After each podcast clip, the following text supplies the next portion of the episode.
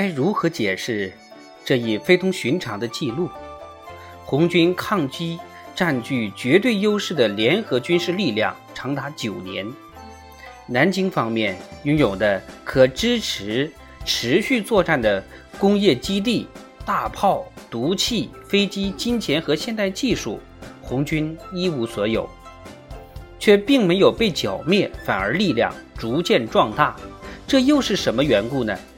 他们运用的是怎样的军事战术？他们是如何进行训练的？是谁在担任他们的顾问？他们当中是否有来自苏联的军事顾问？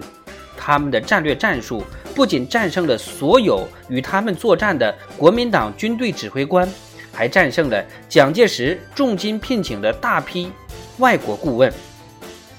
顾问团团长。先由希特勒的国防军头目冯塞克特将军担任，后由冯法肯豪森将军担任。那么，这又是谁领导的呢？中国的苏维埃究竟是怎样的？有没有得到农民的支持？如果没有得到农民的支持，那么是什么力量将他们组织在一起的？在中国共产党建立了红色根据地的地区。社会主义发展到了怎样的程度？红军为什么没有攻占大城市？这是否说明这不是真正由无产阶级领导的运动，而在根本上仍然是一场农民起义？共产主义或者说社会主义在中国从何谈起？在中国，百分之八十以上的人口仍然是农民，工业体系哪怕。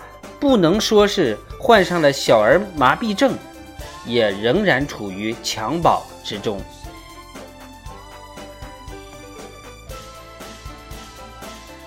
共产党人怎么穿衣？怎么吃饭？怎么娱乐？怎么恋爱？怎么工作？他们的婚姻法是什么样子的？他们的妇女真的被共妻吗？就像国民党宣传的那样，中国的红色工厂。是什么样的？红军剧社又是什么样子的？他们如何组织经济？他们的公众卫生、娱乐、教育以及红色文化又是什么样子的？红军有多少兵力？难道真的像共产国际出版物宣传的有五十万人马？如果真有这么多？他们为何没有夺取政权？他们从哪里获得武器弹药？这支军队纪律严明吗？士气怎样？他们真的是官兵平等吗？蒋介石曾在一九三五年宣称，南京方面已经消除了共匪的威胁。那么，一九三七年，在中国战略地位最重要的西北地区，共产党。占领了比以前更大的一整块区域，这又该做如何解释？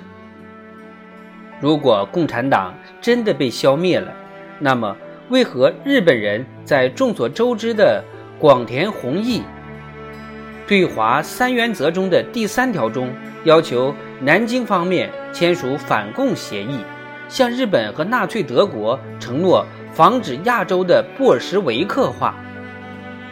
共产党真的反帝吗？他们真的要向日本开战？在这场战争中，莫斯科会不会援助他们？北平的学生们群情激愤，著名的胡适博士信誓旦旦向他们保证：共产党那些激昂的抗日口号，只不过是些哗众取宠的伎俩和垂死的挣扎，是意志消沉的土匪发出的。最后的呼号，真的是这样吗？中国共产主义运动有着怎样的军事和政治前景？它有着怎样的发展历程？是否能取得成功？这种成功对我们意味着什么？对日本又意味着什么？对于世界上五分之一的民众，这种巨变将造成怎样的影响？对于世界政治将造成怎样的影响？对于世界历史将造成怎样的影响？对于英美及其他国家在中国投入的巨额资金，又将造成怎样的影响？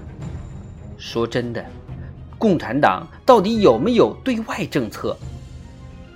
最后，共产党提出在中国建立民族统一战线，停止内战，这到底有什么含义？长期以来，竟然没有一位非共产党观察家能够基于自身调查的事实，亲自并且准确无误地回答这些问题。这似乎有些不可思议。这是一个故事，它越来越引人入胜，其重要性与日俱增。就像新闻记者们在对无关痛痒的小问题发出电讯之余，坦白承认的那样，这是中国唯一的故事了。然而，我们所有人对这个故事却一无所知，这实在有些可悲。毕竟要在白区接触共产党员是极其困难的。每一名共产党员都时刻面临着死亡的威胁。无论在上流社会还是社会底层，他们都不会暴露自己。租界里有南京方面用高薪雇来的间谍系统，其中包括像帕特里克·吉文斯那样的机警的人物。吉文斯原先在上海公共租界英国警务处工作，主要负责缉拿共产党员。据说他每年都要逮捕几十名共产党嫌疑者。其中大多数年纪在十五至二十五岁之间，可想当时我们的共产党员从事工作是怎样的艰难。然后国民党当局将这些嫌疑者从租界引渡，再进行监禁或者处决。在中国，受故监视和抓捕中国进步青年的外国侦探有很多，吉文斯。只不过是其中之一。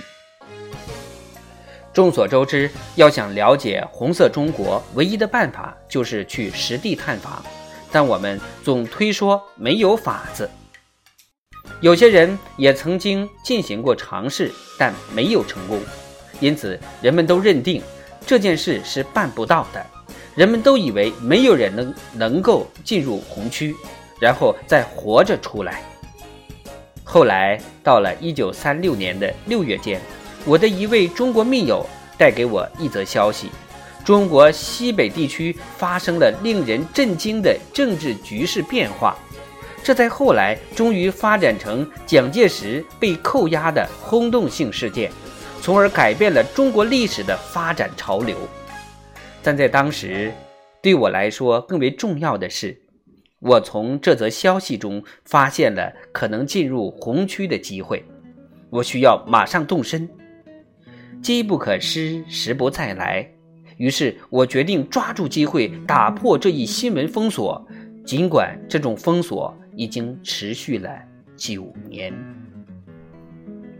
这样做的确有些风险。后来有报道称我已丧生，说是被土匪杀害了，其实是夸大了事实。但许多年来，各类领取政府津贴的本国和外国新闻媒体上充斥着大量关于共产党暴行的恐怖故事。鉴于此，在旅途上几乎没有什么能让我感到安心，真的没有，除了那封锁带给苏维埃政府主席毛泽东的介绍信。我所需要做的就是找到他，这将要经历怎样的冒险？我不得而知，但是已经有成千上万的人在这些年的国共战争中牺牲。为了探寻事情的缘由，难道不值得让一个外国人去冒一下生命危险吗？我也发现自己可能会有生命之忧，然而在我看来，这个代价不算太大。怀着这种兴奋的心情，我。出发了。